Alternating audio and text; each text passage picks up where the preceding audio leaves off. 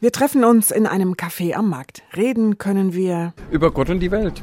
Den Akzent setzt der Mensch, der das Gespräch mit mir sucht. Der Pfarrer ist einfach nett. Bei mir ist das Gespräch natürlich etwas anders. Ich habe ein Mikrofon dabei.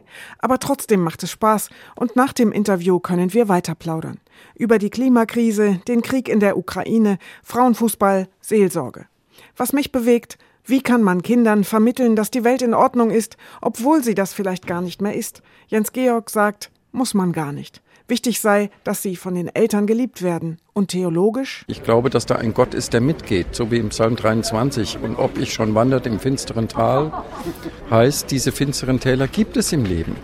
Und da ist es, glaube ich, gut, auch Kindern und Erwachsenen zu vermitteln, dass da eine Kraft ist, die uns sozusagen unsichtbar an die Hand nimmt. Jens Georg ist Pfarrer von zwei kleinen Gemeinden in der Nähe von Wiesbaden, Breckenheim und Wildsachsen. Man kann ihn aber aus ganz Hessen buchen. Er hört gerne zu. Die privaten Krisen einfach, die kommen, auch wenn man sie sich nicht wünscht. Und dann spielen natürlich die weltpolitischen Krisen oft ineinander. Und jetzt ist schon noch eine stärkere Krisenzeit, relativ gesehen. Wenn man in die Geschichte unseres Landes guckt, gab es natürlich ganz andere Krisenzeiten, das muss man auch sehen. Uns geht's aufs Ganze gesehen immer noch gut. Drei Monate lang kann man den Pfarrer mieten. Die Idee kam von Pfarrer Willi Temmer aus Kassel, der das schon einmal gemacht hat. Evangelische Pfarrer können nach zehn Jahren Arbeit eine sogenannte Studienzeit für drei Monate nehmen.